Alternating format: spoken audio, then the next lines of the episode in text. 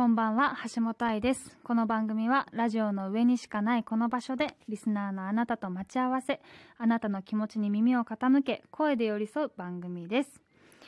えー、メール紹介します。ラジオネーム、アーモンさん。こんばんは。毎週ラジオ楽しく聞かせていただいてます。前回のラジオで千尋さんの話が出てきて、私も千尋さんに憧れてるのでびっくりしました。かっこいいですよね。みんなこうだから私もこうしなきゃみたいなのが全然なくて、わあ、そんなことってありなんだとワクワクした気持ちで読んでいました。アイスさんは他に憧れのキャラが出てくる好きな漫画はありますか？ぜひ教えてください。ということでですね、その千尋さんっていう漫画がまあどういった漫画かっていうと、あの海辺にある小さなお弁当屋さんで働く元風俗嬢の千尋さんという女性がさまざまな悩みを抱えたお客さんに寄り添いながら交流を図りこう解決法を導き出していくというような物語なんですけどえ作者は安田博之さんという方で私も千尋さん憧れてるので 嬉しいですあの好きな方がいて。で他に憧れのキャラが出てくる漫画っていうのは、まあ、最近読んでる漫画になるんですけどあのマネージャーさんにですねおすすめしてもらった「セブンシーズ」という漫画を、まあ、3年前ぐらいに箱買いしてまだ読んでなかったので この年末年始そのままちょっと前かな、まあ、時間ができてから一気読みしてめちゃくちゃ面白くて作者さんはあの田村由美さんという方なんですけどこれびっくりなのがなんかジャンルが女性漫画少女漫下手したら少女漫画みたいなくくりになってるんですけど全然なんですよ。もう全然ってかもうサバイバルすぎてもう恋だの愛だの言ってらんねえみたいなあの命をかけた命のかかったなんか作品物語なんですけどでもそこでそのなんだろう個々奮闘してるその登場人物たちの悩みは確かにその恋のことだったりとかうまく人と関われないみたいななんかそういう大人にとってもある悩みだしその小中学生の頃とか一番その学校内でどうしたらいいか分かんないみたいなそれでなんか閉じこもっちゃって学校行かなくなっちゃったみたいななんかそういうすごくこう普遍的な悩みというかそういうキャラクターの成長に寄り添う物語でものすごく面白かったんですけどでその憧れのキャラっていうのはまた別の作品でその田村由美さんがあの今書かれてる「ミステリというなかれ」っていう漫画があって最近までまた最新刊まで全部読んでしまってでこの主人公があの久能整くんっていう男の子なんですけど、まあ、名前がねすごい「整う」って生理の「生」って一文字でもう名前が「整う」っていう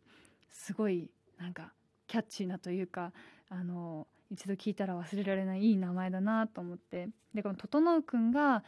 学生大学生かな？あのしがない大学生なんですけどものすごい頭が切れる人でなんかいろんな事件に巻き込まれていくんですけど警察すらあの解けない謎だったりっていうのをこの頭の切れる大学生が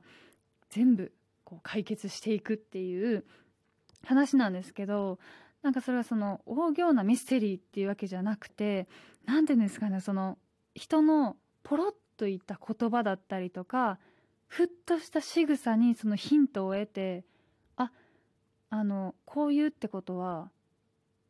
この人はその当時その現場にいたってことだみたいなその嘘も分かってしまうしなんかそういうすごく小さいヒントから真実が事実を導き出すっていうのがすごくかっこよくてでめちゃくちゃ憧れというかもうずっと私の中にも整くんが住んでる生きてるんですけども整くんだったらどう思うかなっていう視点が一つ追加されたんですけど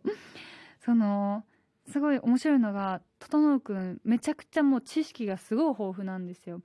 で大学生ですも哲学的なところからなんかもう植物学とかなんかそういうもう世界のあらゆることにですねものすごく知識が深くてで一番憧れたのが植物の知識ですねもう見たらこれが何ていう名前でどういう植物かどういう毒があってとかどういう季節に咲いてとかなんかもうそういう情報がすごい入っててその植物の名前とかそういう特性を知ってるからこそ解けた事件とかがあるんですよ。で私植物本当弱くてお花もなんかメジャーな花しか名前知らないし好きなんだけど可愛いってだけでなんか名前知れたりとかそういう特性知れたらもっとなんか生活楽しくなるのになと思いながら過ごしててだからそうまあそこだけじゃないんですよもう全てが憧れなんですけど整くんはですね、まあ、頭が切れる上にめちゃくちゃ優しくてですねもう心に残る言葉がいっぱいあるんですよ。でなんか学校でいじめとかまあ普通にあるじゃないですか。でなんか整君は先生になりたいって言うんですけどそうなんか先生も一緒になっていじめたんですよ。その子供、まあ、いじめたっていうかまあ本人にとってはいじめられたっていう気持ちになるような行動をしてだからもう大人は助けてくれないみたいになるじゃないですか。そしたらその整君がその人に対して僕がその教室にいたら絶対にあなたの異変に気づきますって言ったんですよ。もう超かっこよくないですか？もういやでも分かると思って。なんか私も子供の頃は一切気づけなかったけど今学校に行けば絶対にいろいろ見えるのにとか思ってでもそうはっきり言える姿がねかっこいいし優しいし美しいんですよなので皆さんもう、ね、読んでらっしゃる方いっぱいいるかもしれませんけど是非見てみてください。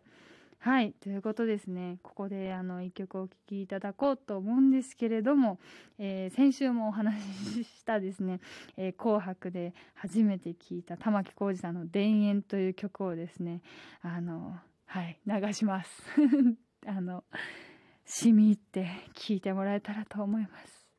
玉置浩二さんで「田園」です。どうぞ。